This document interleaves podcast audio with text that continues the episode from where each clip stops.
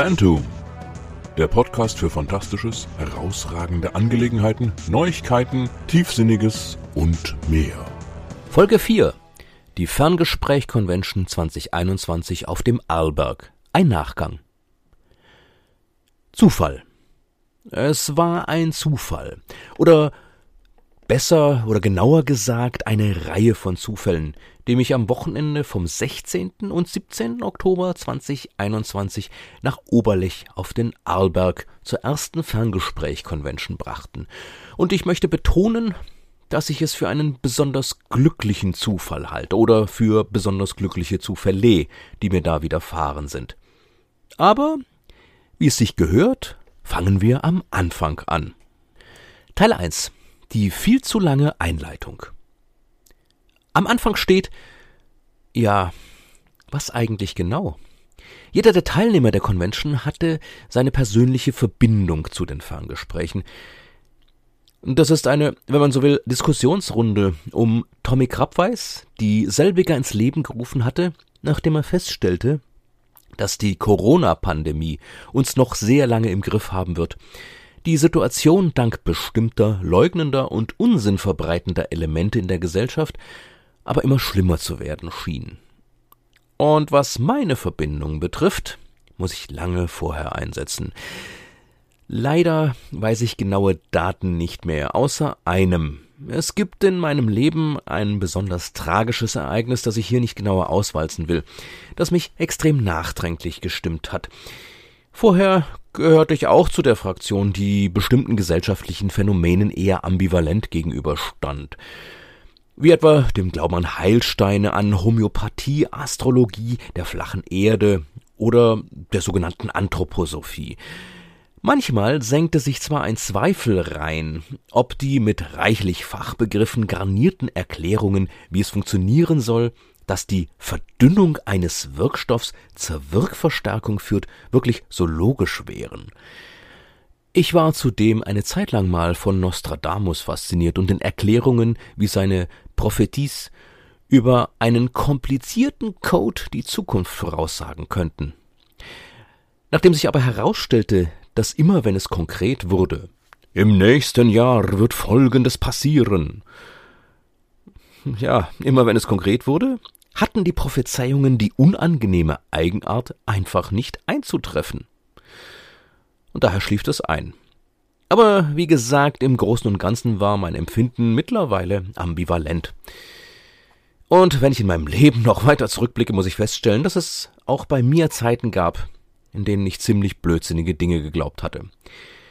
Natürlich hat das auch was mit gesellschaftlicher Prägung zu tun. Ist es denn nicht interessant, dass vermutlich die meisten Menschen in Deutschland ihr Sternzeichen kennen? Aber all diese Dinge hatte ich inzwischen für mich ausgemacht. Ich war kein Guru. Wenn da jemand anders dachte oder fühlte als ich, was soll's? Wenn jemand glaubte, ein Stein, der aus einer Mine in Brasilien gebrochen worden war, würde ihm helfen, was würde das schon schaden? Meine Güte, hatte ich mich geirrt. Mir wurde drastisch vor Augen geführt, dass der Glaube an sogenannte alternative Medizin, für die es keinerlei wissenschaftliche Wirkbeweise gibt, Menschen davon abhalten kann, eine echte Therapie zu beginnen. Natürlich kannte ich aus der Presse solche Fälle wie den von Olivia Pielhaar, aber das schien so weit weg von meiner Lebensrealität zu sein, dass ich darüber zwar den Kopf schüttelte, aber das, was dahinter steckte, nicht weiter beachtete. Außerdem wurde Olivia Pielhaar durch das Eingreifen der österreichischen Justiz schließlich einer richtigen Behandlung zugeführt und zum Glück geheilt, bevor größerer Schaden entstehen konnte. Doch mir ganz persönlich wurde dann vor Augen geführt, dass Menschen auch sterben können, wenn sie auf die selbsternannten Heiler hörten und keine Therapie machten. Das war für mich wie eine Naturkatastrophe größeren Ausmaßes, wie ein Erdbeben, das einen Tsunami auslöst, dessen Wassermassen erstmal alles wegreißen, was ihnen im Weg steht. Irgendwas bleibt zurück. Aber so wie die Wasser einer Flutwelle den Boden aufreißen und nun felsenblank liegen, die man sonst nicht so sieht, bemerkte ich immer mehr, dass es noch mehr Dinge gibt, die gar nicht so harmlos sind, wie sie mein ambivalentes Gefühl machte. Menschen, die wüsten Verschwörungsmythen über den 11. September 2001 und den Einsturz des World Trade Centers glaubten und sehr aggressiv wurden, wenn man darauf hinwies, dass diese Mythen schon widerlegt sind.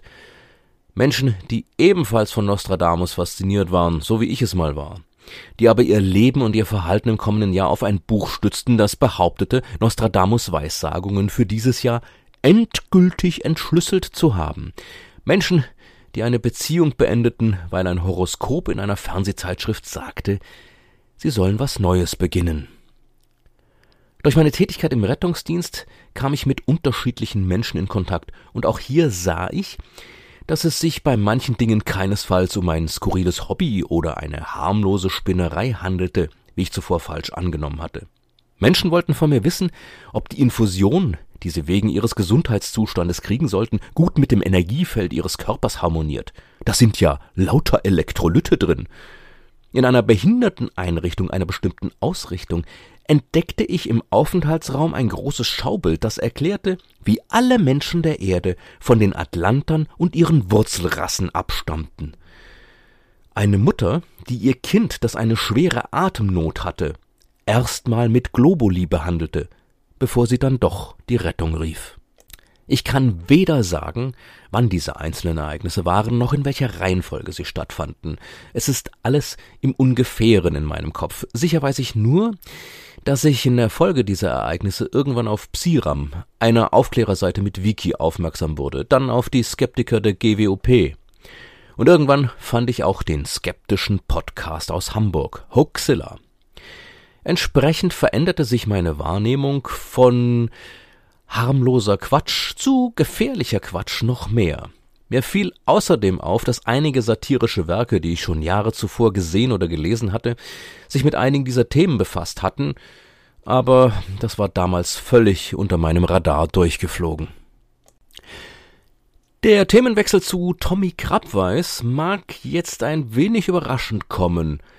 Naja, nicht ganz so überraschend, wenn man die Ferngespräche kennt, oder auch einfach nur der Einführung zu dieser Folge des Podcastes aufmerksam zugehört hat.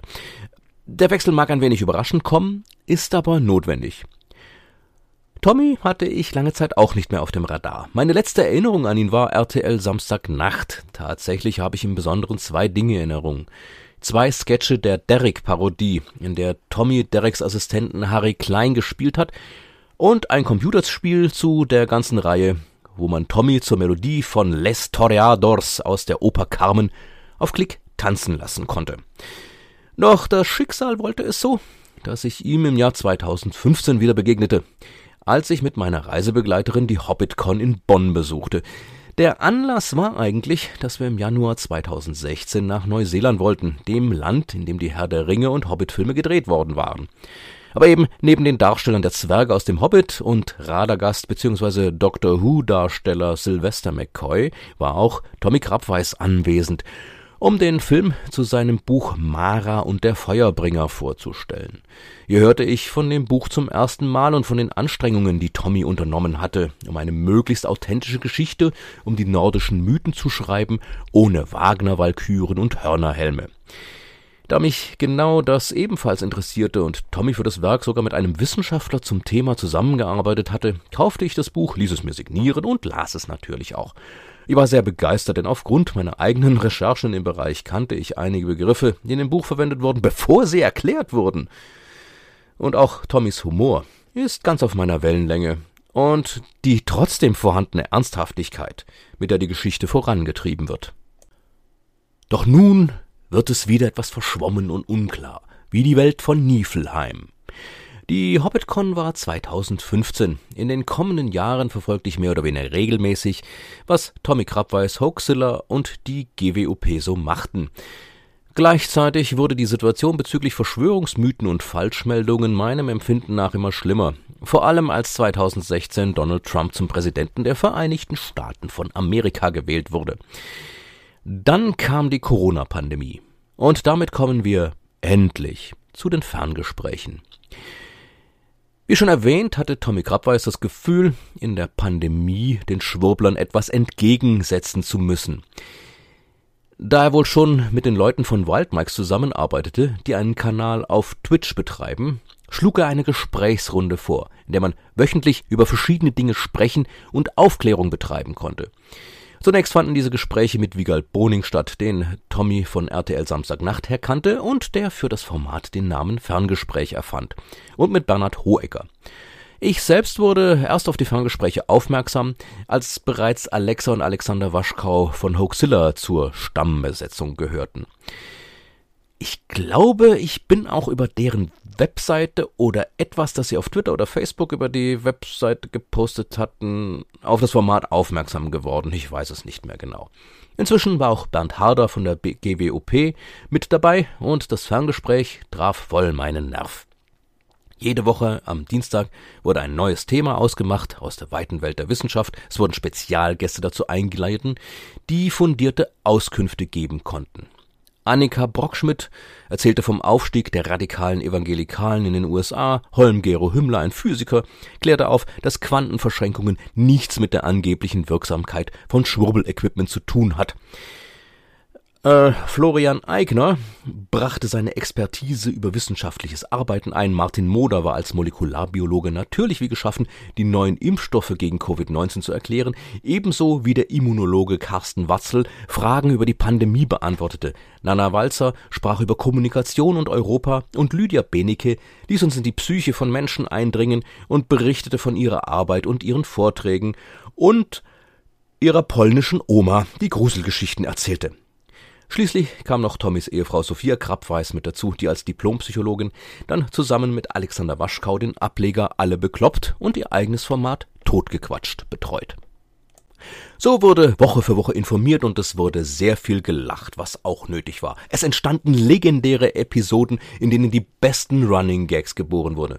Sowas wie Schieferuntersetzer, die Smorra, Oma Bartori, Tommy Spiceholz, um nur ein paar zu nennen. Man möge mir den Vorgriff entschuldigen, aber während der Convention wurde von einigen Besuchern betont, wie sehr diese Gespräche den Menschen durch die strengsten Zeiten der Pandemie halfen und Hoffnung gaben, dass es nicht nur Schwurbler, Schreihälse und Impfgegner gibt, sondern dass da irgendwo, mitten unter uns, die Vernunft wohnte. Und genau so empfand ich das auch. Teil 2 Der Weg zur Convention Irgendwann kam mal die, na, vielleicht nicht ganz ernst gemeinte Idee innerhalb eines Ferngesprächs auf, nach dem Ende der Pandemie doch eine Convention zu veranstalten, um die ganzen Leute aus der Community, die wöchentlich immer größer wurde, persönlich kennenzulernen. Da bei Twitch bei den Livestreams auch immer ein Chat mitläuft, konnten die Zuseher gleich ihrem Wunsch Ausdruck verleihen, dass man das doch bitte wirklich machen möge.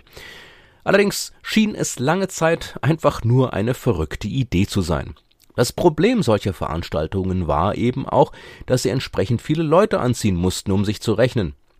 Was aber keiner der Zuschauer wusste, im Hintergrund lief etwas, das den Traum schneller wahr werden ließ, als manche gedacht hätten. Da die Ferngespräche mittlerweile mit der von Nana Walzer mitinitiierten Aktion Europa gegen Covid-19 kooperierten und sich besonders hervortaten, wurden sie mit dem Kaiser-Maximilian-Preis des Landes Tirol und der Stadt Innsbruck ausgezeichnet. Diese Preisverleihung fand am Donnerstag, den 14. Oktober 2021 statt.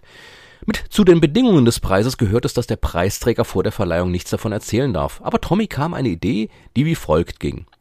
Wenn man schon in Österreich ist, könnte man doch von Innsbruck aus den Sprung an einen anderen Ort machen, um dort die lang ersehnte Ferngespräch-Convention stattfinden zu lassen.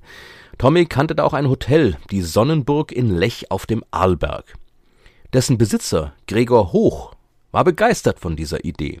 Durch die Preisverleihung wurde damit auch relativ kurzfristig der Termin festgelegt, das Wochenende drauf, Samstag der 16.10. und Sonntag der 17.10. So langsam komme ich ins Spiel. Immerhin. In meinem Beruf ist es leider so, dass spontane Aktionen nicht immer möglich sind. Als ich noch im Rettungsdienst gearbeitet habe, war das schon so. Denn wenn ich nicht da sein konnte, musste jemand meinen Platz ausfüllen und jetzt als Lehrkraft ist das genauso. Der Termin war für mich ziemlich kurzfristig, da ich zu so einer Veranstaltung schon stressfrei am Freitag anreisen wollte, den ich mir natürlich freischaufeln musste. Dann aber stellte ich fest, dass ich den Freitag würde freikriegen können. Da ich aber ein paar Tage brauchte, um das hinzukriegen, dachte ich mir, dass die Zimmer in dem Hotel sowieso schon vergeben sind. Sehr zu meiner Verwunderung stellte ich fest, dass das nicht der Fall war. Da gab es noch ein Einzelzimmer für mich. Ja, wenigstens einmal muss das Single-Dasein doch einen Vorteil haben. Ich überlegte sehr kurz und schwupps hatte ich das Zimmer gebucht. Wie aufregend. Teil 3 Ferngespräch Convention Hotel und Ankunft. Tommy und seine fröhlichen GesellInnen hatten vor der Convention angenommen, dass irgendwo zwischen 10 und 20 Leute kommen würden. Obwohl die Veranstaltung selber nichts kostete, bewegten sich die Zimmerpreise des Hotels schon im gehobenen Bereich. Außerdem war Österreich nicht aus allen Teilen Deutschlands so ganz einfach zu erreichen. Darüber können die Hoaxillas, die ja aus Hamburg kommen, ein Lied singen. Aber weit gefehlt. Irgendwann war das Hotel fast ausgebucht. Lediglich ein paar Suiten im hohen Preissegment waren noch übrig. Damit war auch klar, dass der ursprüngliche Raum, die Bibliothek des Hotels, zu klein sein würde. Man zog um in den Konferenzsaal, was sich für mich als Glücksfall herausstellen sollte. Ich selbst machte mich am Freitag, den 15. Oktober 2021 auf den Weg nach Vorarlberg, was zu einem kleinen Stück auch zu einer Reise in die Vergangenheit für mich wurde. Meine Familie hatte in Vorarlberg sehr oft Urlaub gemacht und die gleiche Strecke, die wir damals gefahren sind, kam ich nun entlang. Erinnerungen wurden wach, als ich vor der Abfahrt Feldkirch durch einen Felsgrat kam, der sich links und rechts der Autobahn erhob. Einst war das ein großer Felsen gewesen, der man in der Mitte auseinandergesprengt hatte, um die Autobahn zu bauen. Er sah immer noch so imposant aus wie damals, als ich wesentlich jünger war und im Auto meines Opas saß, während wir auf dem Weg nach Viktorsberg waren. Nur diesmal würde ich nicht bei Feldkirch abfahren. Es ging weiter bis zum Arlberg. Lech liegt oben auf der Höhe. Und was mir beim Raussuchen der Adresse des Hotels nicht aufgefallen war, Oberlech bedeutete, dass der Ortsteil noch ein gewaltiges Stückchen höher lag. Den Bergpass hochzufahren bot ein paar imposante Aussichten, aber was soll ich sagen, am imposantesten war die Aussicht, die man von Oberlech und vom Hotel aus hatte. Das klingt jetzt schon wieder despektierlich, aber der Ortsteil ist eigentlich eine Trabantenstadt, die fast nur aus Hotels besteht. Ich habe zwar ein paar Privathäuser gesehen, aber die sind in einer ziemlichen Minderheit und außerdem möchte ich wetten, dass dort Leute von den Hotels wohnen. Auch fiel mir auf, dass der ganze Ort eigentlich schlief. Von Lech führt eine Seilbahn nach Oberlech, diese war nicht in Betrieb. Und die Sonnenburg war, zumindest soweit ich es beobachten konnte, das einzige Hotel, das offen hatte. Und was für ein Hotel das ist. Es besteht aus zwei Teilen, dem Haupthaus und dem Landhaus. Dazu gleich mehr. Das Haupthaus ist aus der Kategorie 5 Sterne, das Landhaus 4 Sterne Superior. Es ist imposant und hat Stil. Darüber werde ich an anderer Stelle bei den Summertime Parks noch mehr zu berichten haben. Das Hotel gefiel mir schon beim Einchecken, wo man sehr freundlich empfangen und behandelt wurde. Gleich wurde ich auch informiert, dass das Hotel die 2G-Regel fuhr. Genesen oder geimpft, dann fiel im ganzen Hotel die Maskenpflicht weg. Sehr positiv fiel mir auf, dass der Impfausweis auch wirklich kontrolliert wurde und das Datum der letzten Impfung notiert. Dann bekamen die gerade angekommenen, zu denen auch ich gehörte, einen Willkommensdrink, wobei das Hotel sogar einen nicht-alkoholischen Drink bereithielt, um uns anschließend auf eine kleine Tour mitzunehmen.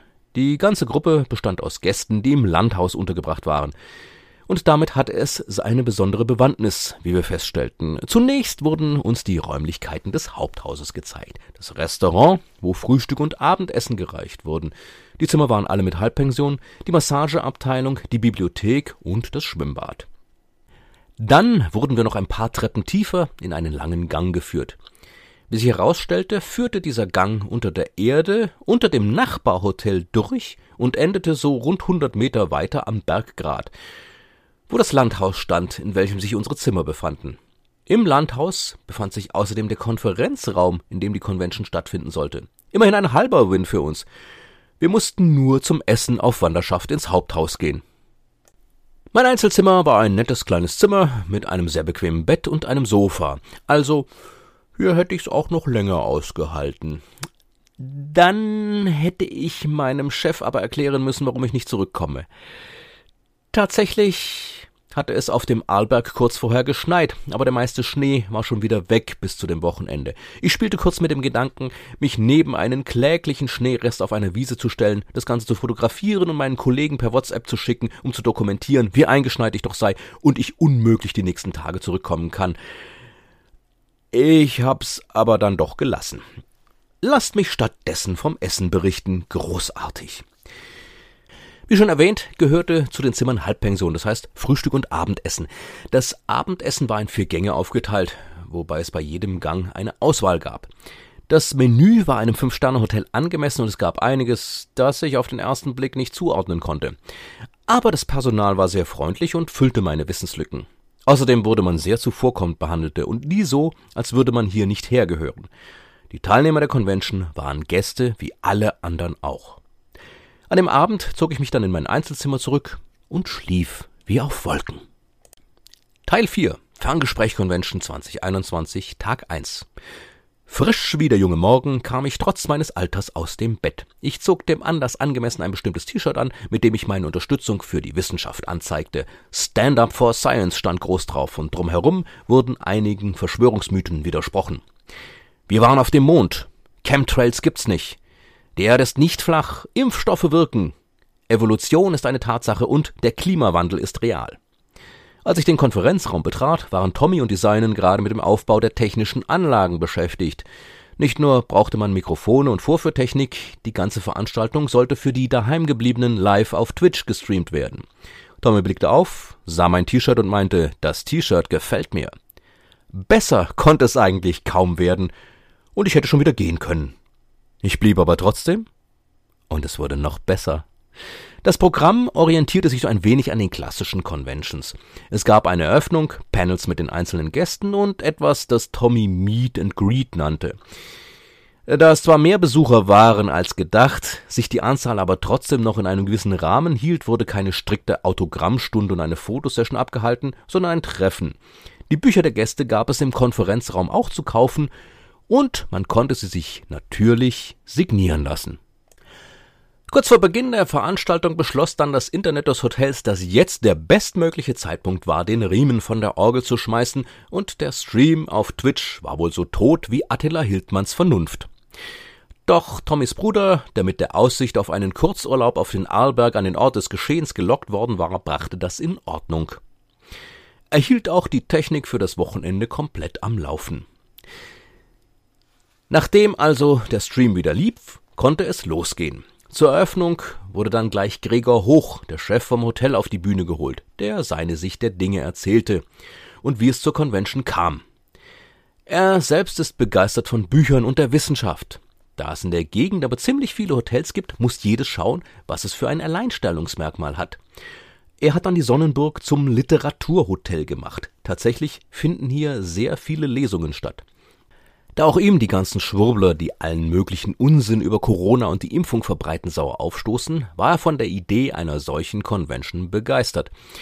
Um diese zu ermöglichen, hat er alle Gäste von Tommy über Sophia bis hin zu Lydia Benecke für das Wochenende eingeladen. Sie bekamen also keine Gage, mussten aber immerhin auch nichts für das Hotel bezahlen. Für uns Teilnehmer hatte das den Vorteil, dass die Convention ohne Eintritt war. Nur muss man sagen, bei rund 70 Teilnehmern, aber elf Gästen wäre dieser Preis, wenn er denn verlangt worden wäre, ziemlich hoch gewesen, damit sich das rechnet. Außerdem muss man ja immer noch die Technik berücksichtigen, die Tommy über seine Filmfirma stellte. Und das alles ließ sich auf diese Weise ausgleichen. Gregor Hoch hat das alles also mit möglich gemacht. Er erzählte außerdem noch, dass er natürlich doppelt geimpft war, sich aber trotzdem mit Corona infiziert hatte. Dank der Impfung hatte er allerdings nur einen leichten Verlauf. Also nochmal, Impfstoffe wirken. Dann traten zur Eröffnung alle Gäste auf, auch Lydia Benecke, die noch tief in der Nacht von einer anderen Veranstaltung aus Dresden gekommen war und sich auf dem Weg auf wie auf den Berg erst einmal verfahren hatte. An diesem Tag gab es dann zuerst ein Panel mit Florian Eigner, anschließend wurde Martin Moder, der in Wien mit den Science Busters auftrat, online zugeschalten. Das nächste Panel gehörte Carsten Watzel, bevor Hoaxilla das Nachmittagsprogramm bestreiten durfte. Alexander Waschkau war ein paar Jahre zuvor an der Produktion eines Interviewfilms mit Dr. Axel Stoll beteiligt, einem, Zitat Psiram, Geologen, Autor, Betreiber eines Eigenverlags und Internetaktivist in Sachen Neuschwabenland Mythos aus Berlin. Der Film mit dem Interview wurde gezeigt, anschließend beantworteten Alexander Waschkau und seine Frau Fragen. Den Film konnte man neben dem Buch zum Film ebenfalls käuflich erwerben. Ich kannte den Film nicht, und es war unglaublich, mit welcher Ernsthaftigkeit der Geologe hier von Reichsflugscheiben, einer geheimen Nazi-Basis in Antarktika und Zeitreisen erzählte. Es mag albern erscheinen, Aber neben dem ganzen Geschwurbel, das Stoll im Interview von sich gibt, ist mir vor allem eine Szene im Gedächtnis geblieben. Stoll behauptet, mit Erich von Däniken befreundet zu sein. Worauf zu von Däniken geschnitten wird, der völlig empört in die Kamera spricht, dass er Stoll nicht kenne. Von Däniken könne zwar nicht ausschließen, dass er Stoll mal begegnet ist, aber mehr als ein Zitat vis-à-vis -vis sei das nicht gewesen. Stoll ist also selbst anderen Menschen aus der Szene zu peinlich gewesen. Anschließend fand das erste Meet and Greet statt, und zwar im Bereich der Rezeption des Hotels. Hier ist mir aufgefallen, dass ich meine Ausgabe von dem Buch Die Schwerkraft ist kein Bauchgefühl von Florian Eigner leider zu Hause vergessen hatte. Also keine Widmung. Noch nicht. Was die Bücher der anderen Gäste betrifft, so hatte ich mir die immer auf die Wunschliste gesetzt, aber wie es manchmal so ist, keiner will es einem schenken und man selbst denkt nicht dran. Vielleicht fanden es meine Familie und meine Freunde etwas merkwürdig, dass ich äh, zum Beispiel ein Buch über Psychopathen haben wollte und hielten Abstand davon, es mir zu schenken. Aber hier bot sich mir die Gelegenheit, meine Bibliothek aufzustocken.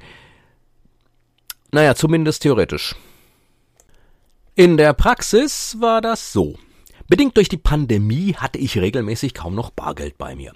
Mir war allerdings klar, dass jemand, der auf so einer Veranstaltung auf dem Berg Bücher verkauft, vermutlich kein Kartenlesegerät zum bargeldlosen Bezahlen hat. Also wollte ich mir bei Gelegenheit genügend Bargeld holen, um mich mit Büchern einzudecken. Nun kenne ich mich quasi selbst von meiner Geburt an und sollte eigentlich wissen, dass ich irgendwas machen muss, damit ich mich an solche Kleinigkeiten erinnere, ein Knoten ins Taschentuch oder irgendwas. Ich hatte die ganze Woche, bevor ich nach Österreich fuhr, kein Geld geholt. Auf dem Weg nach Österreich hielt ich dann auf der Raststation Bodensee Hörbrands. Aus mehreren Gründen. Toilette, Essen, Pickerl kaufen, sowas eben. Auf dem Weg ins Gebäude entdeckte ich sehr zu meiner positiven Überraschung einen Geldautomat, den aufzusuchen ich mir vornahm, sobald ich alles erledigt hatte, was ich im Innern des Gebäudes tun wollte. Nachdem ich erfolgreich miktioniert, ein Pickel besorgt und was zu essen hatte, verließ ich das Gebäude wieder und vergaß, dass ich eigentlich noch Geld holen wollte. Das fiel mir erst auf der Autobahn wieder ein und ich hoffte, dass ein so bekannter Ort wie Lech doch wohl einen Geldautomat haben würde. Das Problem war nur, ich war ja gar nicht in Lech. Und in Oberlech gibt es Hotels, Skipisten und eine Seilbahn. Und dazu kommt, Oberlech liegt das ganze Stück oberhalb von Lech, wie der Name sagt. Zu Fuß ist es zu weit oder sagen wir mal, es bedarf einer längeren Wanderung. Und nachdem ich mal oben angekommen war, wollte ich nicht wieder mit dem Auto runterfahren. Doch als ich an der Rezeption nachfragte, ob ich irgendwo Bargeld herkriegen könnte, möglichst ohne einen unbedarften Wanderer überfallen zu müssen, hatten die eine Lösung parat, von der ich noch nicht gehört hatte. Ich konnte mir vom Hotel Geld auszahlen lassen, das dann auf meine Zimmerrechnung geschrieben wurde. Ausgezeichnet! Die Sonnenburg hat mir da das Wochenende gerettet. An diesem ersten Tag ließ ich mir daher nur erstmal eine spezielle Autogrammkarte unterschreiben, die auslag, mit Bildern von allen. Beim Meet and Greet konnte man die Gäste nochmal aus der Nähe erleben und so feststellen, dass Bernd Hader wirklich sehr groß ist. Es war sehr angenehm und die Runde bot tatsächlich auch die Möglichkeit, ein paar Worte mit jedem zu wechseln. Allerdings ähm, habe ich es vermieden, Holm-Gero Hümmler zu erzählen, dass ich erst vor kurzem am CERN in Genf war, wo er im Rahmen seines Physikstudiums mal gearbeitet hatte. Ich habe da lediglich eine Besuchertour mitgemacht, also nichts, was mich dazu qualifiziert, mit einem Physiker Fach zu äh, simpeln. Nach dem, wie bereits erwähnt, sehr opulenten Abendessen kam dann noch etwas Besonderes, ein Ferngespräch live, das natürlich auch auf Twitch übertragen wurde. Anschließend machten Tommy und sein Bruder noch Musik in der Bibliothek, doch da war ich schon im Bett. Leider hatte sich seit Freitag mein Weisheitszahn bemerkbar gemacht und er ist der Meinung, dass wir uns auseinandergelebt hätten. Aber wir können ja Freunde bleiben, wenn er ausgezogen ist. Die Trennung wird schmerzhaft werden, aber sie ist notwendig. Jedenfalls hatte mich das bewogen, unter dem Einfluss von Ibuprofen stehend schlafen zu gehen. Was ich im Nachhinein etwas bereute, denn was ich am nächsten Tag so mitbekam, war es wohl ein toller Abend. Teil 5 Ferngespräch Convention 2021 Tag 2 Der Sonntag begann ebenfalls mit einem Frühstück, bevor gleich mit einem Vortrag von Bernd Harder losgelegt wurde. Die Überschrift war Ferngespräch das Ungesagte. Und auf extrem humorvolle Weise lieferte er ein paar Fakten nach, die aus verschiedenen Gründen bei den Ferngesprächen zu kurz gekommen waren. Anschließend trug Holmgero Hümmler etwas aus dem Buch Fakt und Vorurteil Kommunikation mit Esoterikern, Fanatikern und Verschwörungsgläubigen vor, das er zusammen mit Ulrike Schießer geschrieben hat. In dem Buch stellt er fest, dass es doch einen Sinn hat, solchen Menschen zu widersprechen, wenn sie Unfug erzählen und gibt Tipps, wie man das angehen kann. Als nächstes war Lydia Benecke an der Reihe, die zum Thema wie Trickser sich Wissenschaftsskepsis und alternative Heilmethoden zunutze machen sprach. Es handelte sich um einen Vortrag, den sie schon auf der Skepcon gehalten hatte. Auf unangenehme Weise wurde ich an eigene Erlebnisse erinnert, als Lydia von einer Foodbloggerin erzählte, die behauptete, an Krebs erkrankt zu sein, um in Anführungszeichen zu beweisen, wie sie den Krebs allein mit ihrer Ernährung bekämpft. Es ist unglaublich, wie skrupellos manche Menschen sind, um Aufmerksamkeit zu erlangen oder um anderen Menschen das Geld aus der Tasche zu ziehen. Doch der Vortrag von Annika Brockschmidt war nicht minder verstörend. Die Passagen aus ihrem neuen Buch Amerikas Gotteskrieger, wie die religiöse Rechte die Demokratie gefährdet, vorlas und dazu ein paar Zusatzinformationen gab. So räumte sie zum Beispiel mit dem Märchen auf, das die Evangelikalen gerne verbreiten, dass deren heilige Mission mit dem amerikanischen Grundsatzurteil zur Abtreibung begonnen hätte. Im Gegenteil, am Anfang waren die Evangelikalen noch ganz einverstanden mit dem Abtreibungsrecht. Erst als sie feststellten, dass man mit dem Thema Bauernfängerei betreiben konnte, schrieben sie es sich auf die Fahnen und erfanden den Mythos, dass der Sohn eines evangelikalen Führers geweint hätte, als er begriffen habe, was Abtreibung sei und was das Urteil bedeute. Interessant. Gab's da nicht so ein Gebot in der Bibel, das explizit das Lügen verbietet? Es bestätigt mich in meiner eigenen Erfahrung. Diejenigen, die am christlichsten tun, sind die größten Heuchler vor dem Herrn. Pointe beabsichtigt. Anschließend gab es das zweite Meet and Greet direkt vorm Konferenzsaal auf der Terrasse mit einer grandiosen Aussicht. Inzwischen hatte ich mich mit Büchern eingedeckt und ließ sie mir signieren. Wieder hatte man die Gelegenheit, ein paar Worte mit den Gästen zu wechseln, und es war einfach großartig. Dann war es aber auch schon Zeit für die Closing Ceremony, die große Verabschiedung, die noch ein paar Überraschungen bereithalten sollte. Tatsächlich gab es an dem Abend noch Programm, aber nicht wenige mussten, so wie ich auch, nach dem Abschluss wieder abreisen. Und was für ein Abschluss es war. Alle kamen nochmal zusammen und Preise wurden verlost. Schade, dass es zu Ende war. Mal sehen, wann es mir gelingt, wieder hier zu sein. Das Schwimmbad muss ich unbedingt noch ausprobieren und wer weiß, wenn ich selbst mal wieder etwas Literarisches herausbringe, vielleicht ist das sogar eine Location für eine Lesung. Hm. Zurück zur Convention und dem Abschluss, denn nun kamen die Überraschungen. Von allen Beteiligten gab es noch ein Abschlusswort, doch die von Bernd Hader und Holm-Gero Hümmler stachen hervor. Holm erzählte, wie er am Ferngespräch teilnahm und es ganz witzig fand, dass die Beteiligten für ihn aber mittlerweile Familie seien, und das beziehe er nicht nur aufs Panel, sondern auch auf die Community. Es war das zweite Mal, dass Tommy bei der Abschlusszeremonie sprachlos war. Das erste Mal war bei Bernd Harters Schlusswort, das er vor Holmes gab, das ich aus Gründen aber als zweites wiedergeben möchte. Bernd erzählte, dass ein Skeptiker sein eigentlich nicht immer angenehm sei, da die Skeptiker den Menschen immer nur Sachen wegnehmen, nämlich ihre Weltbilder. Sie beweisen, dass die Erde nicht flach ist oder bestimmte Heilmethoden nicht funktionieren und könnten das nicht füllen. Doch er habe erfahren, dass das nicht stimmt, denn man würde den Menschen doch etwas geben. Zum einen so eine Gemeinschaft wie die Community der Ferngespräche, achtsame Menschen, die gut miteinander umgehen. Und damit würde man noch etwas geben, nämlich das, was er die demokratische Herdenimmunität nannte, einen Widerstand gegen den Blödsinn und den Schwurbel, eine Immunität, die die Gesellschaft im Ganzen zu etwas Besserem mache. Ich möchte da gleich mit einsteigen und sagen, dass es sowieso nicht einseitig ist. Denn auch die Schwurbler nehmen ihren, wenn ich sie jetzt mal so nennen darf, Opfern etwas weg, nämlich die Vernunft und die vielen wundervollen Dinge, die das Leben in diesem Universum so bereithält. Erst vor kurzem habe ich einen interessanten Text eines Skeptikers gelesen, in dem er den Menschen, die an die flache Erde glauben, ein paar interessante Fragen stellt. Unter anderem sowas wie, wenn die Raumstation ISS gar nicht existiert, sondern nur eine Projektion ist, wo steht dann der Projektor? Und Warum sehen wir die Strahlen von dem Projektor nicht, wenn die Nacht mal neblig oder bewölkt ist? Das brachte mich auf den Gedanken, wenn ein Flacherdler glaubt, die ISS sei sowieso nur eine Illusion, dann kriegt er ja gar nichts mit von den vielen erstaunlichen Dingen, die wir herausfinden, wenn wir das Weltall erforschen. Alle diese Wunder werden ihm weggenommen und das Leben wird leer. Wenn die Skeptiker es schaffen, die Menschen gegen diesen Blödsinn zu immunisieren, dann behalten sie die Wunder. Oder wenn sie eine Zeit lang den Schwurblern gefolgt sind, dann bekommen sie diese Wunder wieder. Dann müssen sie auch nichts mehr dazu erfinden. Das Leben selbst ist erstaunlich genug. Das Gleiche findet man überall. Ist es nicht erstaunlich, was die Medizin kann? Wir sind gerade dabei, Impfstoffe gegen Krebs zu erfinden, damit die Krankheit noch mehr von ihrem Schrecken verliert. Auch das wird den Menschen von den Schwurblern weggenommen.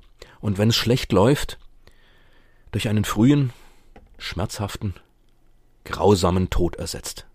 In diesem Sinne haben die Ferngespräche sehr viel erreicht. Wir dürfen uns jetzt nur nicht ausruhen. Und eine Veranstaltung wie die Ferngespräch-Convention trägt sicher dazu bei. Ich hatte selbst ein paar interessante Gespräche an diesem Wochenende, aber habe irgendwie keine Adressen oder sowas ausgetauscht. Wo hatte ich nur meinen Kopf? Aber immerhin, wenn ich das nächste Mal im Twitch-Stream von Wild Mikes bin und verschiedene Chatnamen entdecke, habe ich eine Vorstellung, wer dahinter steckt. Es war richtig schade, dass ich die Veranstaltung zu diesem Zeitpunkt schon verlassen musste und damit eine Spezialausgabe von Alle bekloppt verpasste. Außerdem hätte ich gern noch so ein, zwei oder drei Nächte in diesem wunderbaren Bett verbracht und im Hotel mal das Schwimmbad oder die Massageabteilung ausprobiert. Ich bin kein Skifahrer. Aber ich denke, ich muss da trotzdem irgendwie noch mal hin. Also, liebe Zuhörerin, lieber Zuhörer, wenn du noch kein Ferngespräch miterlebt hast und dieser viel zu lange und ausführliche Bericht dich neugierig gemacht hat, dann schau doch mal rein. Immer dienstags bei den Wild Mikes auf Twitch. Und ganz egal, ob du zum ersten Mal dabei bist oder regelmäßig zuschaust, vielleicht sehen wir uns mal im Chat. Wichtig ist nur, dass wir weitermachen mit der demokratischen Herdenimmunität. Gerade in den Zeiten der Pandemie. Denn, wie heißt es in einem Epos so richtig? Es ist noch nicht überstanden. Prinzessin Leia Organa in Star Wars Episode 4 Eine neue Hoffnung. Teil 6 Anhang In der Beschreibung dieser Podcast-Episode gibt's einen Link auf einen Bericht. Zum einen findet man hier das, was ich gerade gesprochen habe, nochmal niedergeschrieben, wenn man es nachlesen möchte. Es gibt verschiedene Links dann noch im Text und natürlich Bilder, die Bilder, die diese wunderbaren Eindrücke verschaffen. Und am Ende einen Anhang mit allen wichtigen Links. Dabei sind einige Links mit Sternchen versehen, das sind sogenannte Affiliate-Links, die meisten davon führen auf die Webseite von Amazon und da gibt es eine kleine Vermittlungsgebühr für mein Projekt, wenn man das entsprechende Buch kauft. Wer das doof findet oder Amazon allgemein doof findet, der schreibe sich den Titel des entsprechenden Buches auf und besorge es sich in der Buchhandlung seiner Wahl. Wichtig ist nur, diese Bücher helfen bei der demokratischen Herdenimmunität, egal wo er sie herkriegt. Mir selbst bleibt an der Stelle nur, diesen Podcast mit den bekannten Worten zu beenden. Macht's gut, bis zum nächsten Mal. Danke fürs Zuhören und bleibt gesund.